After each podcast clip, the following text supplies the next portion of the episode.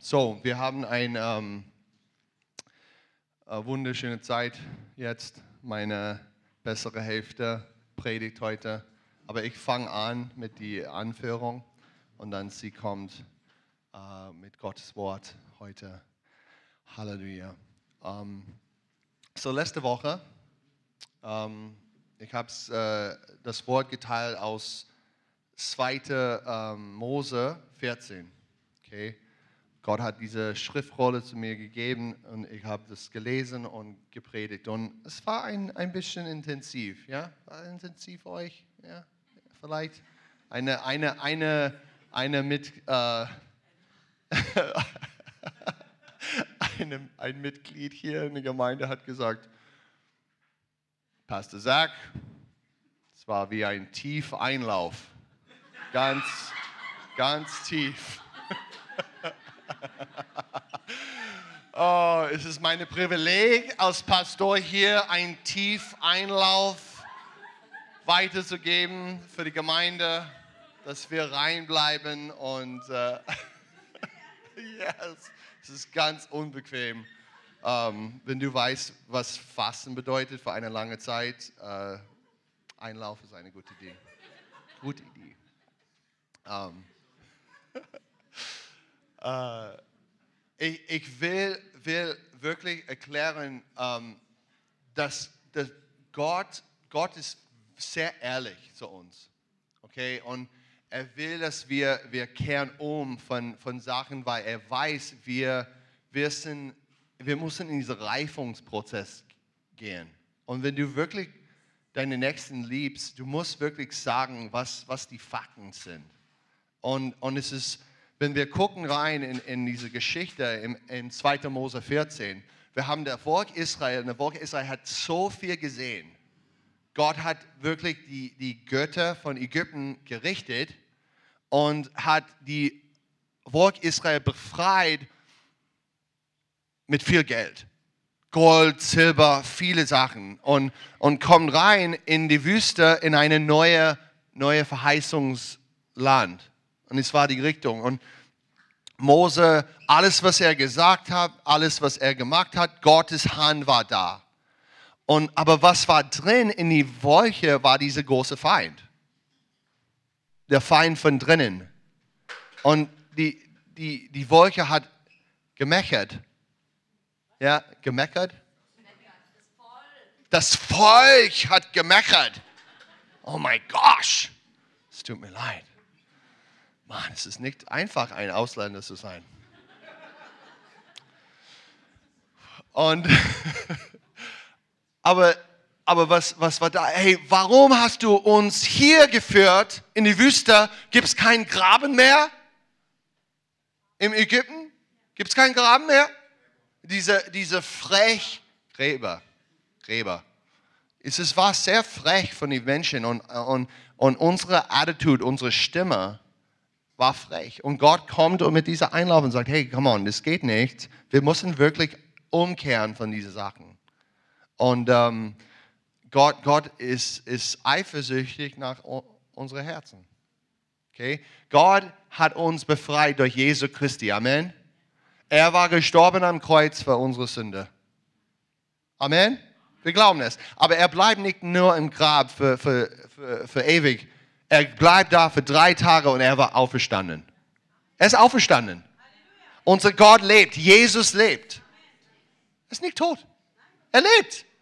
Ich habe es gesagt, dass, dass wenn, du, wenn du guckst rein hier in die Bibel mit dieser Engel des Herrn, ja, die Engel des Herrn, er kommt und, und er, es ist ganz, ich gehe nicht in diese Lehre, aber der Engel des Herrn in, in der Bibel, in dem Alten Testament, ist ein, einfach ist es Jesus.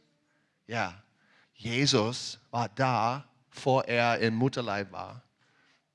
Er hat so viel, er war sehr beschäftigt mit, mit Abraham, mit Jakob. Er hat mit Jakob, wie heißt es, gekämpft oder gekämpft, ja, gekämpft. Und ähm, er war da. Er war da mit Hagar, mit viel, er kommt viel mit Gideon, mit Samsons äh, Papa und Mama. Wir sehen, er kommt. und, und, äh, und ist da. So, Jesus, vor er im Mutterleib war, leidet, in, leidet die Volk Israel in einer Wolke mit Feuer und Wolke, äh, Wolken, Wolke, Wolke, ein Wolke, ähm, und hat die Le Leute beschützt und geführt. Durch das Wasser. Er hat die Wasser geteilt. Kommt, der Feind kommt, aber come on, ich bin dein, ich bin dein, dein Leiter, ich bin dein König. Komm, folge mir nach. Wohin? Wohin? Wo war die Richtung nach dieser, dieser Teilung, dieser Wasser? Wer hat das gesagt? Wüsste. Come on, Michaela. Wüsste. Echt wichtig. So, er hat uns nach der Wüste geführt. In die Wüste. Wie, wie Jesus nach die Taufe. Ja, der Wasser, Rotes Meer und dann Wüste. Warum ist diese Wüste so wichtig für uns? Warum? Das ist Prüfung. Und was, was finden wir hier in die, in die Wüste? Ha?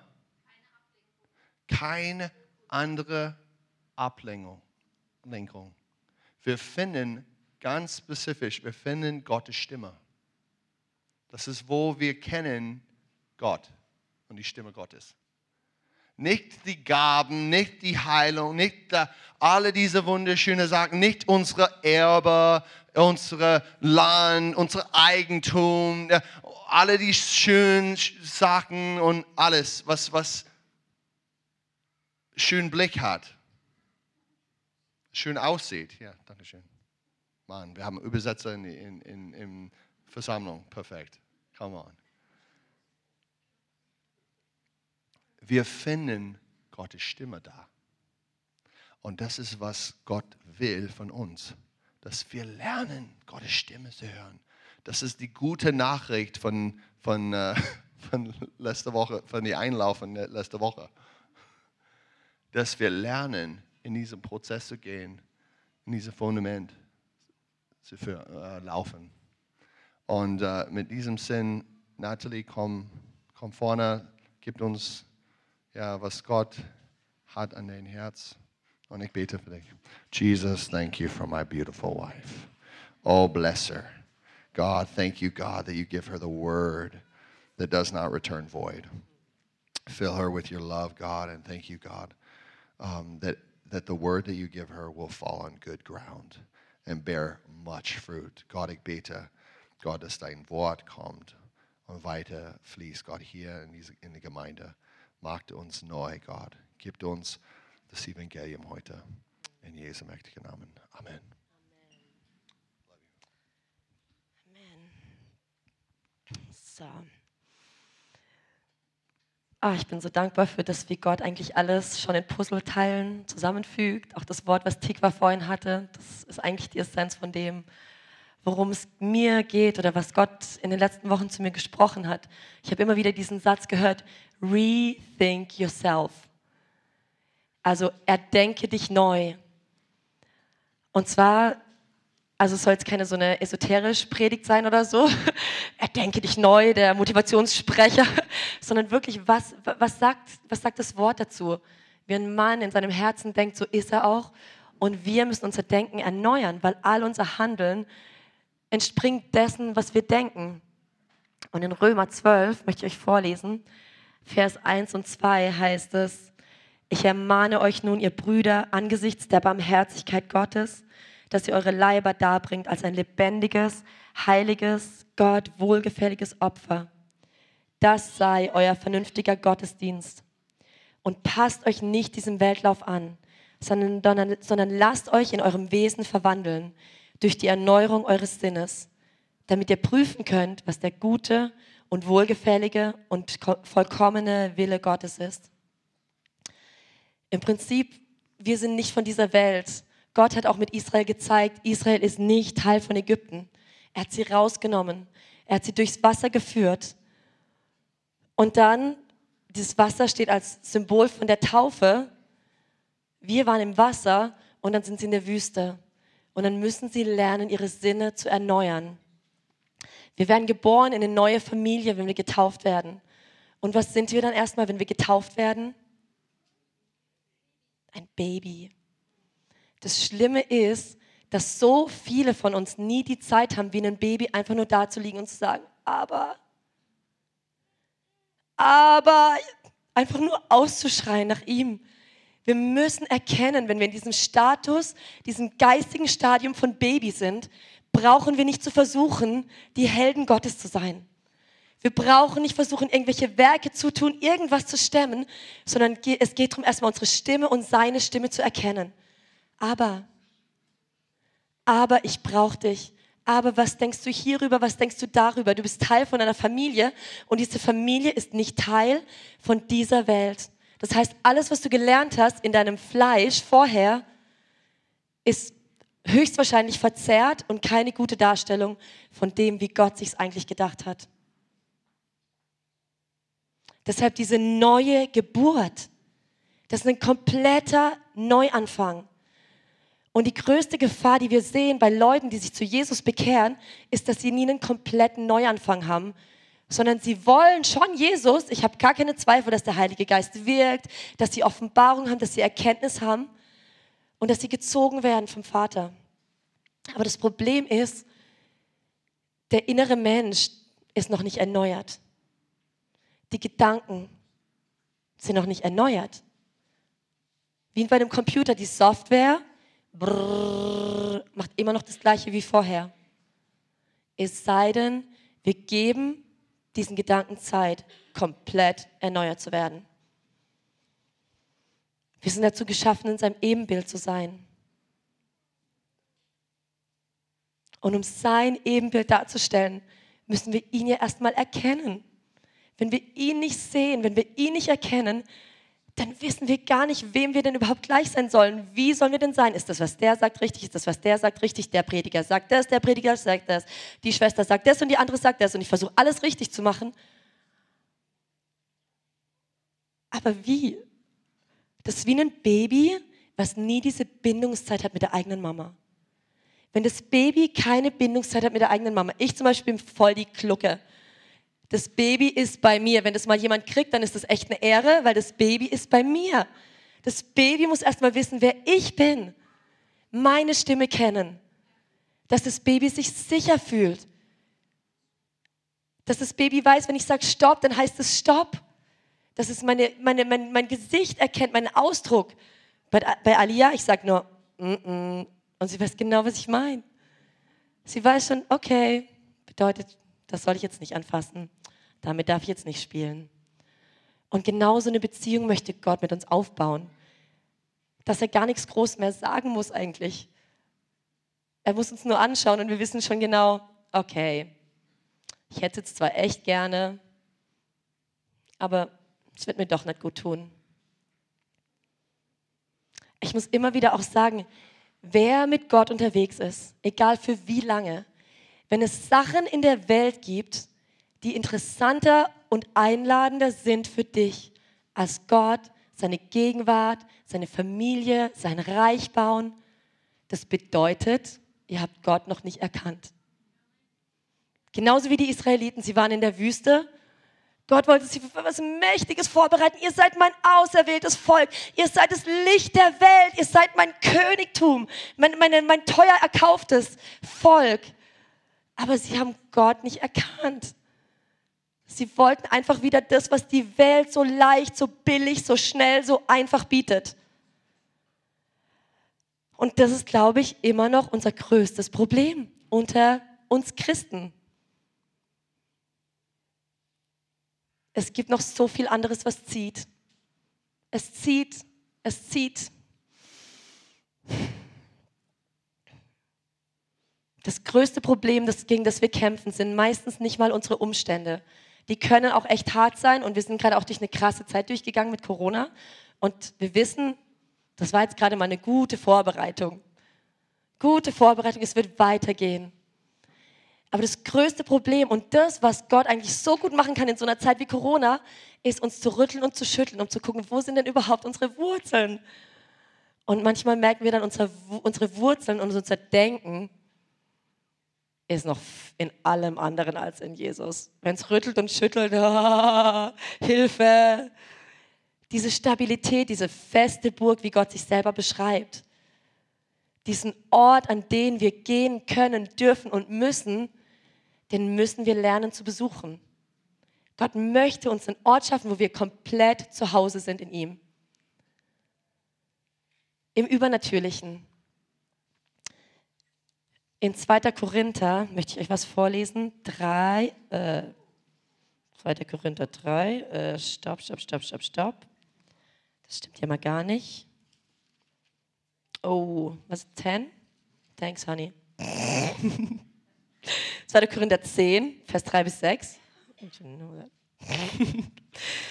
Meine bessere Hälfte wusste genau, welche Bibelstelle ich eigentlich zitieren wollte, obwohl er keine Ahnung hat, was ich hier aufgeschrieben habe. Thank you, thank you. Einheit, Halleluja. Danke, Heiliger Geist, für Einheit. Denn obgleich wir im Fleisch wandeln, so kämpfen wir dennoch nicht nach der Art des Fleisches. Denn die Waffen unseres Kampfes sind nicht fleischlich, sondern mächtig durch Gott zur Zerstörung von Festungen, sodass wir Vernunftschlüsse zerstören und jede Höhe, die sich gegen die Erkenntnis Gottes erhebt. Und jeden Gedanken gefangen nehmen zum Gehorsam gegen Christus. Und auch bereit sind, jeden Ungehorsam zu bestrafen, sobald euer Gehorsam vollständig geworden ist. Diese Erkenntnis Gottes, die alles übersteigt.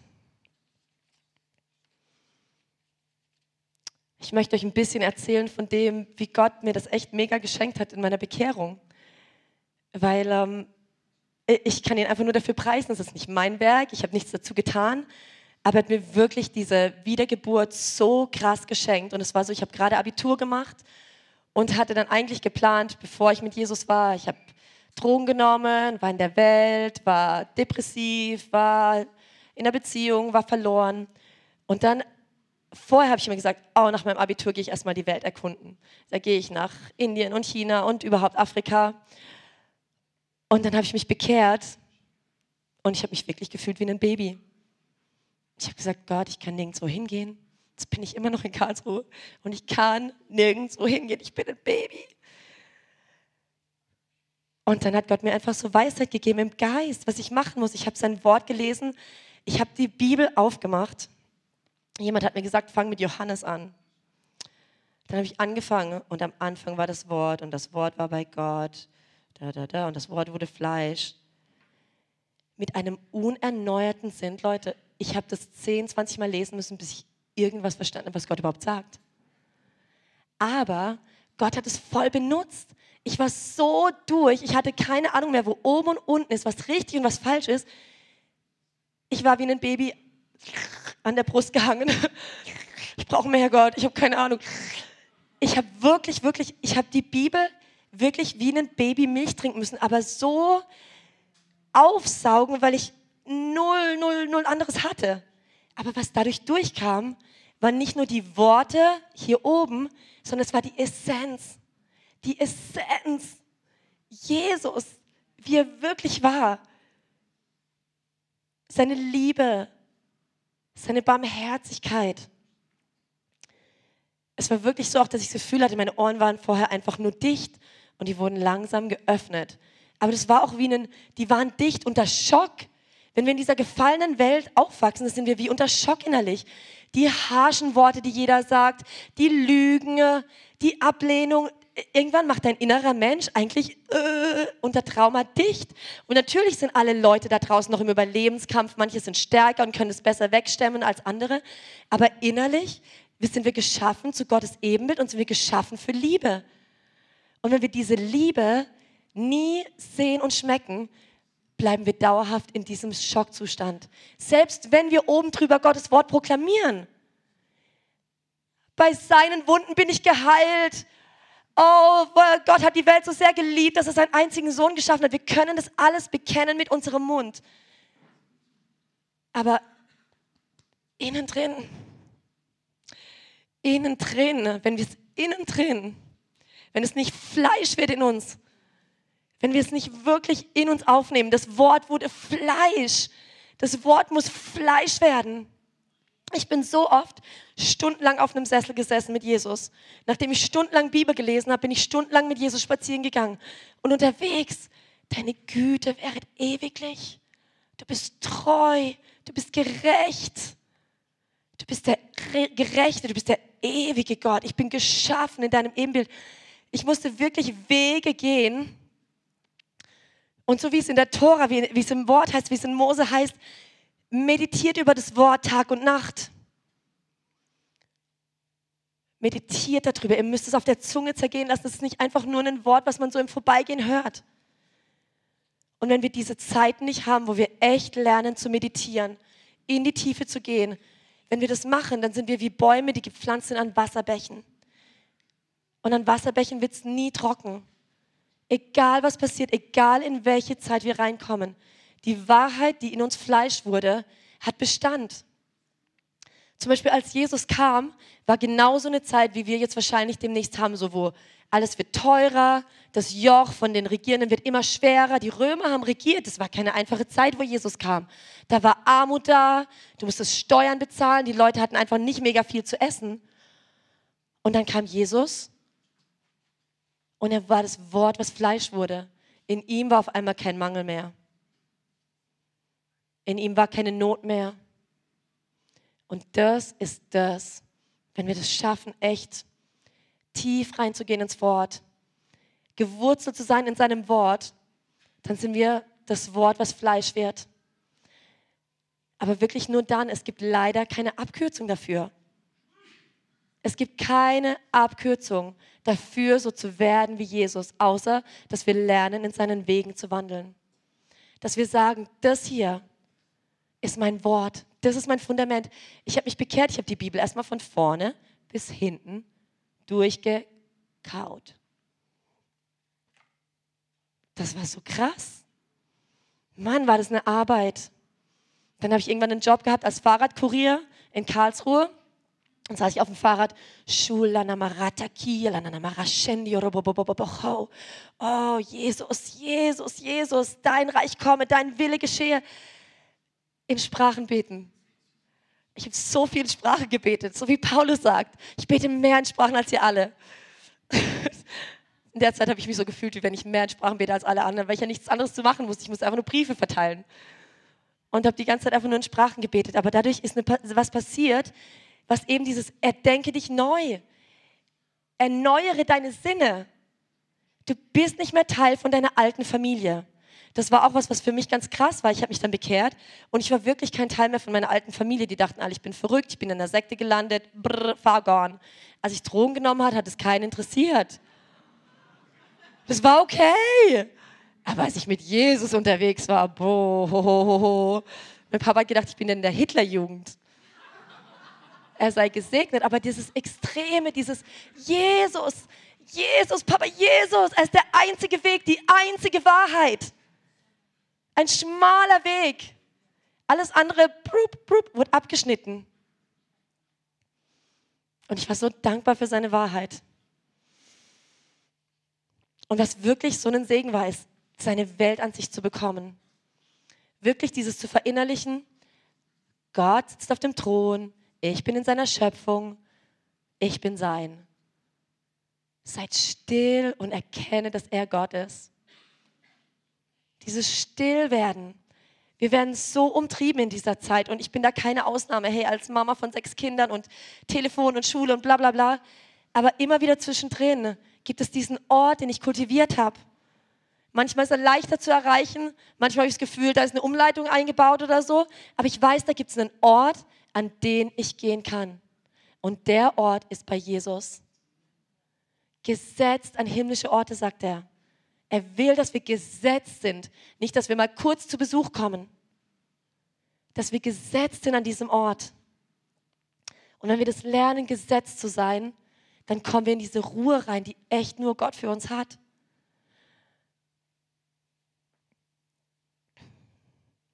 Die, die auf den Herrn harren. Die, die auf den Herrn harren, erneuern ihre Kraft. Und ich habe dieses Wort mal nachgeschlagen, weil ich wissen wollte, was bedeutet, auf den Herrn zu warten, zu harren. Und Hebräischen ist es so ein Wort, wo es heißt, sich nah an jemanden ranzubinden. Und es ist wie wenn man sich so überlegt, so zum Beispiel, ich, wir lesen gerade ein Buch in der Schule mit den Kindern, eine Kuh wurde geboren, aber sie war eigentlich stillgeboren. Das heißt, sie hatte eigentlich keine Überlebenschance. Aber dann hat sich jemand darum gekümmert, sie nah genommen, sie an sich gebunden. Und was passiert, wenn wir den Herzschlag Gottes spüren? Was passiert, wenn seine Stimme sagt, ich habe dich geliebt, ich habe dich gesehen in allen Schmerzen, in aller Not, in allem Verzweifeltsein, in allem Alleingelassensein. Und auf einmal kommt dieses Leben, was in Gott ist, in uns hinein. Und es ist so wichtig, sich dem auszusetzen. Für mich war das so, als ich mich bekehrt habe, dass ich wusste, mir kann keiner helfen, außer Jesus. Er hat mein Herz so tief berührt. Ich wusste, ich kann zu irgendjemandem gehen, das ist toll, Gespräche zu führen, aber ich wusste, der Einzige, der mein Herz genauso kennt und genau weiß, was mein Herz braucht, das ist nur er. Es, äh, kein anderer kann es zum Schwingen bringen. Ist der, der das Instrument gebaut hat. Er muss anfangen zu zupfen. Und was dadurch passiert ist, ist in dieser Wüste von nichts wissen und nichts können, ist das wirklich seine, seine Meinungen, seine Pläne, seine Ansichten, meine wurden. Alles andere war gar nicht mehr interessant. Bevor ich mich bekehrt habe, habe ich gesagt, ich werde nie heiraten, ich werde nie Kinder haben, vergiss es. Meine Eltern haben sich geschieden. Kinder, die haben eh nur gelitten unter diesen kaputten Ehen. Warum sollte ich ein Kind haben? Und jetzt, nach 20 Jahren mit Jesus, bin ich verheiratet, habe sechs Kinder und ich denke manchmal, was, sechs Kinder? Krass, Gott, aber alles, was ich unterwegs gemacht habe, ist ihn leiten lassen. Ich habe mich nicht entschieden und gesagt, ah, jetzt bin ich Christ, jetzt habe ich sechs Kinder. Sondern Gott, was kommt als nächstes? Gott, wie leitest du uns? Gott, wo ist deins? Wo ist dein Reich? Wo ist dein Wille? Dein Reich komme, dein Wille geschehe. Hier drin dann hört der Kampf auf. Wenn unser Kampf gegen Gott ist und gegen seine Wahrheit, dann können wir nie gewinnen. Wenn wir innerlich weiterkämpfen gegen ihn und sein Wort unsere Kampfstelle ist, dann können wir nie siegreich werden. Zu Joshua hat Moses gesagt, hier, meditiere über dieses Wort Tag und Nacht. Dann wirst du erfolgreich sein in allem, was du tust.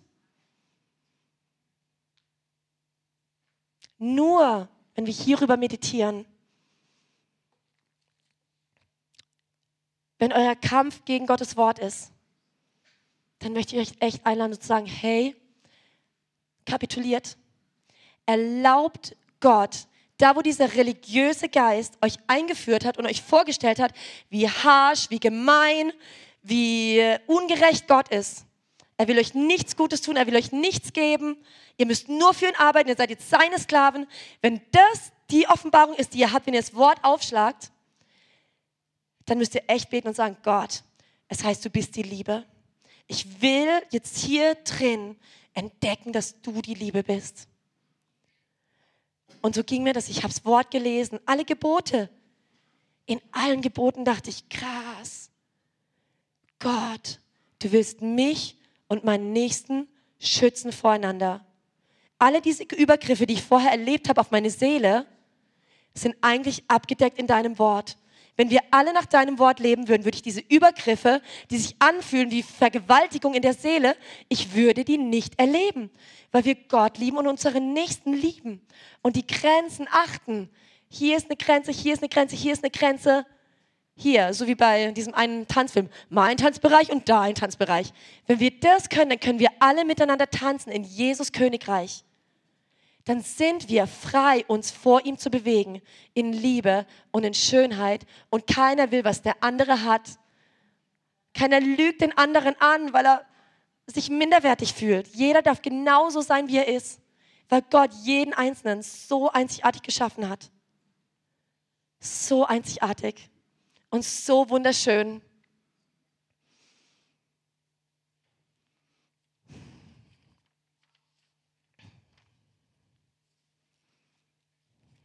Ich möchte euch was vorlesen aus Epheser. Einfach mal so einen Geschmack von dem, was Gott über uns sagt. Epheser 1, Vers 3 bis 14. Hört einfach nur zu und lasst das mal so runtersacken als Identität, die Paulus der Gemeinde zuspricht die Gott der Gemeinde zuspricht. Gepriesen sei der Gott und Vater unseres Herrn Jesus Christus, der uns gesegnet hat mit jedem geistlichen Segen in den himmlischen Regionen in Christus.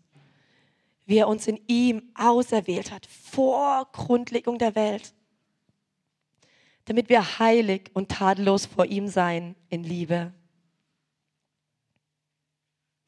Er hat uns vorherbestimmt zur Sohnschaft für sich selbst durch Jesus Christus nach dem Wohlgefallen seines Willens zum Lob der Herrlichkeit seiner Gnade, mit der er uns begnadigt hat in dem Geliebten. In ihm haben wir die Erlösung durch sein Blut, die Vergebung der Übertretungen nach dem Reichtum seiner Gnade, die er uns überströmend widerfahren ließ in aller Weisheit und Einsicht. Er hat uns das Geheimnis seines Willens bekannt gemacht, entsprechend dem Ratschluss, den er nach seinem Wohlgefallen gefasst hat in ihm zur Ausführung in der Fülle der Zeiten, alles unter einem Haupt zusammenzufassen, in dem Christus sowohl was im Himmel als auch was auf Erden ist. In ihm, in welchem wir auch ein Erbteil erlangt haben. Ein Erbteil, die wir vorherbestimmt sind, nach dem Vorsatz dessen, der alles wirkt, nach dem Ratschluss seines Willens, damit wir zum Lob seiner Herrlichkeit dienten, die wir zuvor auf den Christus gehofft haben in ihm seid auch ihr, nachdem ihr das Wort der Wahrheit, das Evangelium eurer Errettung gehört habt. In ihm seid auch ihr, als ihr gläubig wurdet, versiegelt worden mit dem Heiligen Geist der Verheißung, der das Unterpfand unseres Erbes ist bis zur Erlösung des Eigentums zum Lob seiner Herrlichkeit. Gott als ewiger Gott, der Vater aller Vaterschaft, hat uns auserwählt, Teil von seiner Familie zu sein, Teil von seinem Königreich zu sein. Wir müssen uns das auf der Zunge zergehen lassen. Von Gottes Seite aus ist alles besiegelt. Und wir, durch diese Lügen, die Satan schickt, denken so oft noch, ah, bin ich überhaupt Gottes Kind? Liebt Gott mich überhaupt? Und wisst ihr, was dadurch passiert? Dadurch werden wir klein gehalten. Dadurch können wir nie das Babystadium überwinden weil wir immer noch denken, ist er überhaupt da? Liebt er mich überhaupt? Wird er mir wieder Milch geben? Oder muss ich es jetzt schon alleine stemmen? Natürlich macht es Gott nicht so. Er pflanzt uns in seine Familie und dann ist Wachstum angesagt. Vom Baby werden wir zur Schwester und wir fangen auch an zu dienen und dann werden wir zur Braut Christi. Und was ist jetzt zum Beispiel der Unterschied zwischen einer Braut und einem Kind? Zum Beispiel zwischen einer Braut und einem Teenager. Oder einer Braut und einer Schwester. Die Reife. Das Baby schreit nur, Mäh, ich will mehr. Das Kind ist vielleicht in seiner Trotzphase, äh, ich will aber nicht. Der Teenager, oh, ich muss aber mal alles andere ausprobieren, mal schauen, was es noch in der Welt gibt. Und die Braut, die hat nur Augen für den einen, die macht sich bereit für den einen. Die ist entschlossen, die will schön sein. Viele Frauen wollen noch mal ein bisschen abnehmen vor der Hochzeit. Viele wollen sich noch mal beim Friseur die Haare machen lassen oder die Nägel. Sie wollen so schön sein wie nur möglich für den Bräutigam. Aus freier Entscheidung.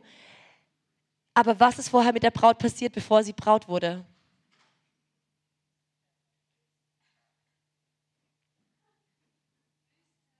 Die Wüste kann gut sein, sehr gut. Also bei Israel war es auf jeden Fall die Wüste. Steffen weiß genau, was die Braut machen muss. Sie hat Ja gesagt. Aber sagt die Braut Ja, ohne zu wissen, auf wen sie sich einlässt? Die prüft das natürlich. Hey, ist dein Wort echt wahr? Hast du echt so ein tolles Auto und so ein tolles Haus für mich vorbereitet, wie du sagst? Wird es da echt nie Mangel geben bei dir? Weil, hey, Mangel, ah, ah, ich brauche jemanden, der für mich sorgt, der wirklich treu ist, der nicht nach anderen schaut, nur weil es mir vielleicht gerade mal nicht gut geht. Die Braut weiß genau, auf wen sie sich einlässt. Und weil sie weiß, auf wen sie sich einlässt, hat sie auch die Lust, die Freude, die Kraft, sich vorzubereiten auf die Hochzeit. Und wir sind im dauerhaften Brautstadium, bis Jesus wiederkommt. Er hat uns den Heiligen Geist, hier wie es heißt, versiegelt mit dem Heiligen Geist der Verheißung. Wir haben den Heiligen Geist empfangen als unsere Verheißung. Jetzt ist die Frage, ob wir auf der Couch sitzen und mit dem Heiligen Geist reden und noch weiter fragen, ist der echt so gut? Hey, wenn ich jetzt auf die Straße gehe, macht der echt Wunder? Hey, ich weiß nicht, ob der wirklich für mich sorgt. Wenn ich jetzt rausgehe und nach draußen gehe, vielleicht überfährt mich ein Auto. Das ist doch nicht eine Braut Christi. Die Braut weiß, Engel werden geschickt zu unserem Schutz alles, wenn wir nach seinem Reich trachten, wird uns alles andere zugetan. In der Zeit früher, wenn eine Braut abgeholt wurde, Mann, da wurde noch richtig Gold und Silber und Kühe und alles Mögliche angeschleppt, dass der Bräutigam überhaupt gezeigt hat, wie viel er hat. Und der Heilige Geist ist ja dieser, dieses Unterpfand. Und im Heiligen Geist sind ja die Geschenke schon drin. Im Heiligen Geist sind die Geschenke für uns selber und für den Leib, weil wir uns ja gegenseitig auch vorbereiten als Braut. Ja, ja, wenn wir Braut sind, dann hört diese Starrsinnigkeit auf, dann hört dieses Selbstsüchtige auf, dann ist unser Fokus auf ihm. Hm. Und dann ist auch unser Fokus auf ihm, egal was passiert. Wenn unser Fokus auf diesem Hochzeitsfest ist, dann kann kommen, was wolle. Dann kann Mangel kommen unterwegs, dann können böse Nachrichten kommen unterwegs, dann können andere sagen, hey, komm, wir gehen erstmal noch ein bisschen Party machen, ist doch jetzt nicht so wichtig, dass du hier bereit bist. Aber wie beschreibt Jesus das in dem Gleichnis mit den Jungfrauen? Es gab die Weisen und die Nicht-Weisen. Und die Weisen, die waren fokussiert und haben immer Öl gesammelt. Die hatten immer Öl in ihrer Lampe. Weil sie immer fokussiert waren auf das, worauf es wirklich ankam. Das Hochzeitsfest kommt, der Bräutigam kommt, ich will bereit sein.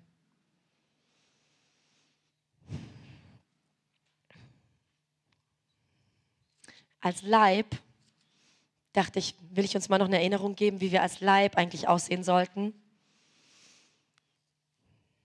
In Philippa 2, 1 bis 5. Oh, so kostbar. Gibt es nun bei euch Ermahnung in Christus? Gibt es Zuspruch der Liebe? Gibt es Gemeinschaft des Geistes? Gibt es Herzlichkeit und Erbarmen? So macht meine Freude völlig, indem ihr eines Sinnes seid, gleiche Liebe habt, einmütig und auf das eine bedacht seid. Tut nichts aus Selbstsucht oder nichtigem Ehrgeiz, sondern in Demut achte einer den anderen höher als sich selbst. Jeder schaue nicht auf das Seine, sondern jeder auf das des anderen. Denn ihr sollt so gesinnt sein, wie es Christus Jesus auch war. Hm. Wenn wir so Gottes Reich widerspiegeln, wenn wir echt uns neu erdenken und lernen zu denken, wie wir königlich denken, wie wir königreichmäßig denken, dann kommt so ein größerer Frieden rein. Ich sage zu den Kindern immer zu Hause, Kinder, ihr entscheidet, ob hier auf Erden Himmel ist oder Hölle. Mit dem, was ihr sagt und mit dem, was ihr tut.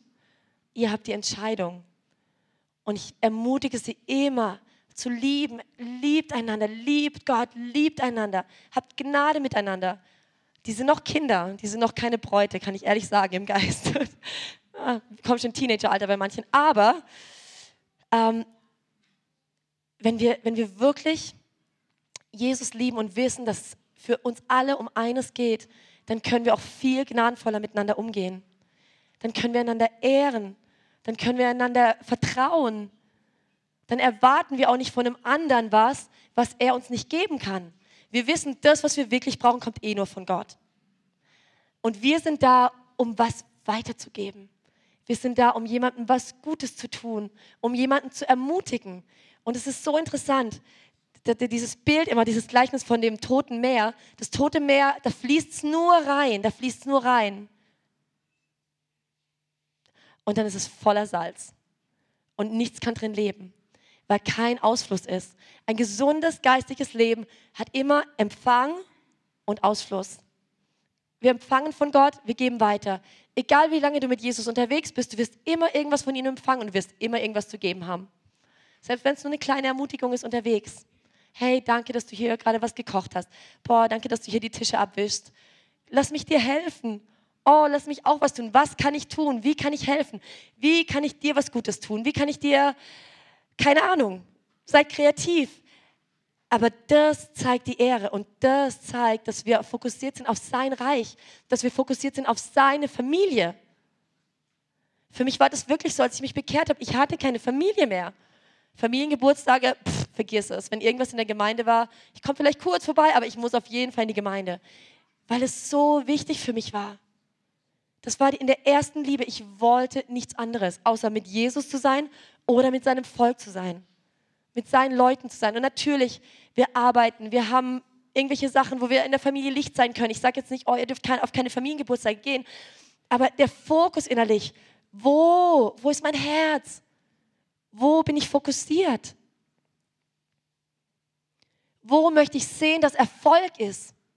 Die Yvonne sagt immer, viele Hände, was? Viele Hände? Viele Hände, schnelles Ende. Und Yvonne, Mann, so eine treue Seele, echt. Es weiß keiner, wie viel sie hier macht und putzt, aber I see you. yes. Dein Lohn im Himmel ist trotzdem noch erhalten. Du hast es nicht selber gesagt.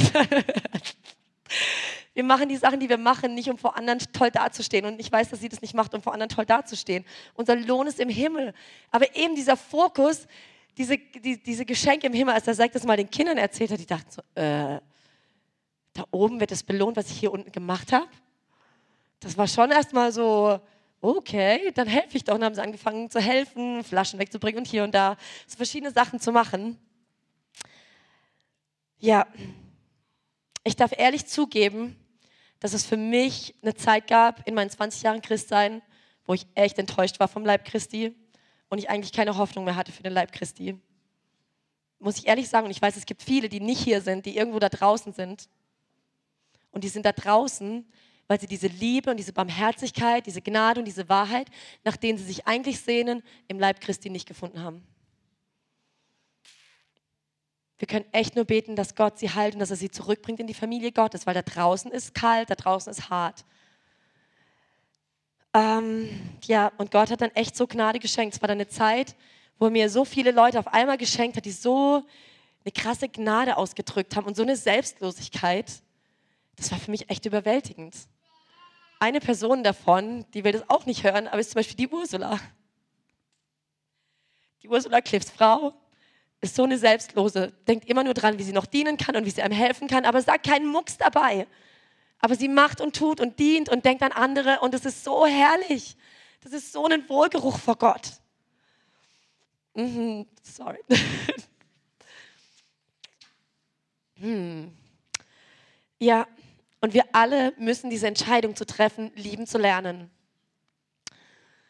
Lieben zu lernen geht echt nur dann, wenn wir lernen zu vergeben, wenn wir lernen loszulassen. Wir sind nicht perfekt, wir verletzen einander, wir treten einander auf die Füße, wir haben harsche Worte noch, wir sind noch nicht gereinigt. Aber wir dürfen die Hoffnung nicht aufgeben unterwegs, sondern, das wäre gut, wir lernen einander freundlich zu ermahnen und aber auch die Ermahnung anzunehmen. Wenn dir was wehtut, wenn es tief geht, die Worte, die jemand sagt oder die, die einfach zu harsch sind, dann möchte ich dich echt freisetzen, zu sagen, hey, du darfst es sagen. Sag du, wie du gerade gesprochen hast, das ist so harsch und so hart. Bitte, bring das doch einfach mal vor Gott und schau, was da, was da rauskommt. Es fühlt sich an wie ein Schwert, was mich irgendwie sticht. Und eigentlich sollten wir so nicht mehr sein. Weil hier ist der sichere Ort. Hier ist im Idealfall Garten Eden, die grüne Aue von Gott. Und aber sind wir alle für verantwortlich, dass wir das schaffen, dass wir das mit unseren Worten schaffen, dass wir das mit unseren Taten schaffen, dass hier ein Ort ist, wo Gott sich wohlfühlt.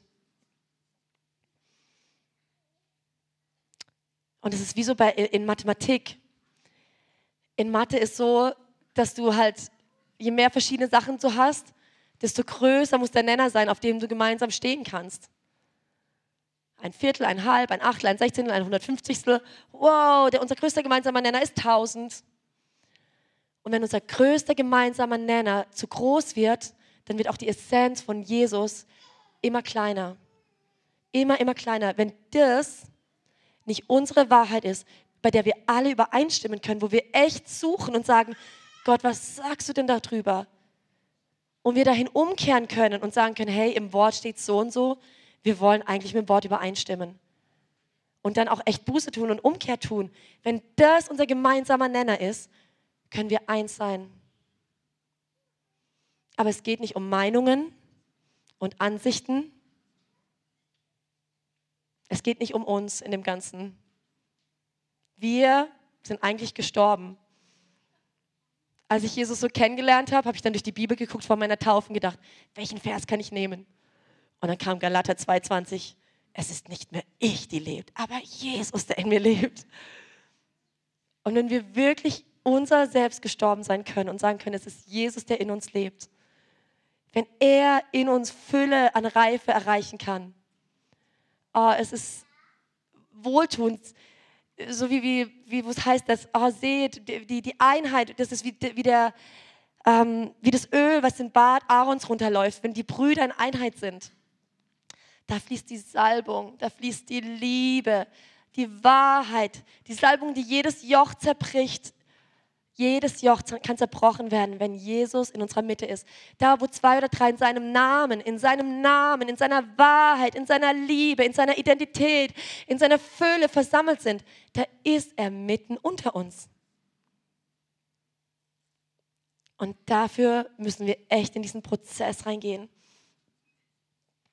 Ich weiß, dass wir das alle wollen, aber wir müssen alle daran arbeiten, dass das wirklich so passiert. Es ist nicht nur einer, die die, der die Entscheidung trifft. Und dann wird es hier ganz toll und gesalbt, weil ein Prediger hier vorne steht und die Salbung hat. Es bringt nichts. Null. Leib Christi ist nicht ein Prediger, der hier irgendwie eine Salbung reinbringt. Der kann vielleicht mal irgendwie einen Tropfen Wasser auf einen Samen gießen, der kurz vorm Verdorren ist und kann dem helfen, dass der zu Leben kommt. Aber im Endeffekt, wir brauchen die Fülle. Wir müssen alle so diese wandelnden Ölgefäße sein, die überfließen. Brr, brr, egal wo wir hingehen, brr, wir fließen über.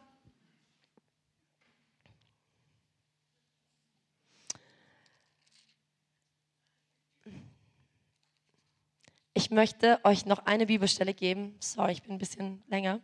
Ähm, über die ihr in der Zeit jetzt, John und Tigwa machen gleich nochmal Lobpreis, über die ihr meditieren könnt und wer möchte, darf auch nach vorne kommen. Wir beten gerne für euch.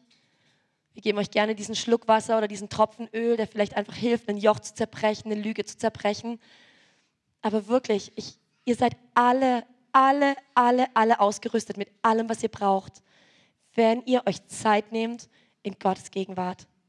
Ihr seid alle Gesalbte, alle dazu auserwählt, die Werke Gottes zu tun. Jeder einzelne von uns.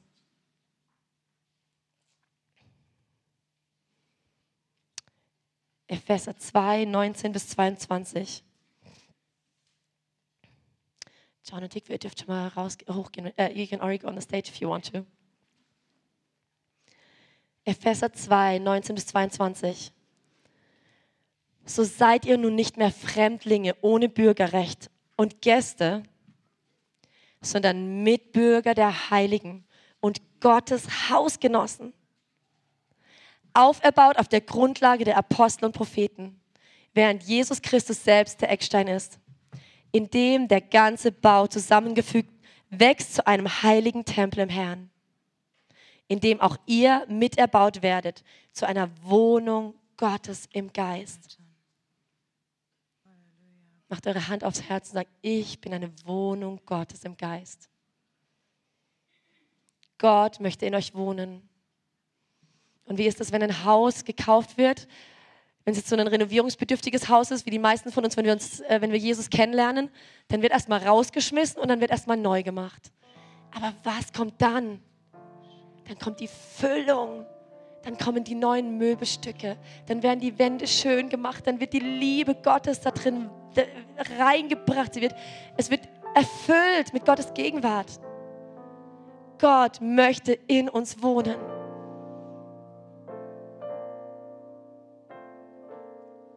Aber ich danke dir für das, wo wir dich schon erkennen durften. Du bist der Gott unserer Errettung. Du bist alles, was wir haben und alles, was wir brauchen. Und aber ich bete, dass deine Stimme durchdringt zu uns, zu unserem Herzen. Erleuchte die Augen unseres Herzens, dich zu erkennen, dich zu sehen, wie du wirklich bist. Wasch alles andere weg. Wasch alles andere weg, wo Lügen noch kreisen, wo Lügen uns gefangen halten, wo Lügen uns zurückhalten, der zu sein, den du geschaffen hast, Jesus. Oh, da bete ich, dass du kommst mit deiner Salbung, die jedes Joch zerbricht. Oh, du bist Gott. Wir sind geschaffen in deinem Ebenbild.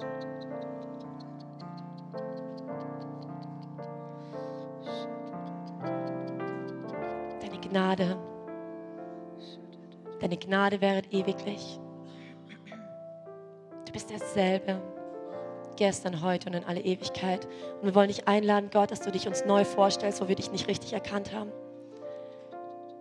Und dass deine Wahrheit unsere Wahrheit wird. Dass deine Ordnung unsere Ordnung wird. Dass dein Haus gebaut wird, so wie du es gerne magst, Gott. Wir sind hier, weil wir dich ehren wollen, weil wir dich anbeten wollen. Wir sind nicht für uns selber hier, und ich weiß, dass da, wo wir auf dich schauen, dass wir frei gemacht werden und dass wir verändert werden von Herrlichkeit zu Herrlichkeit. Hm.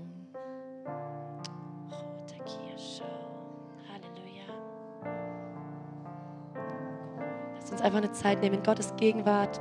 Und wie gesagt, wer möchte, darf nach vorne kommen. Ansonsten genießt Gottes Gegenwart auf eurem Platz. Halleluja.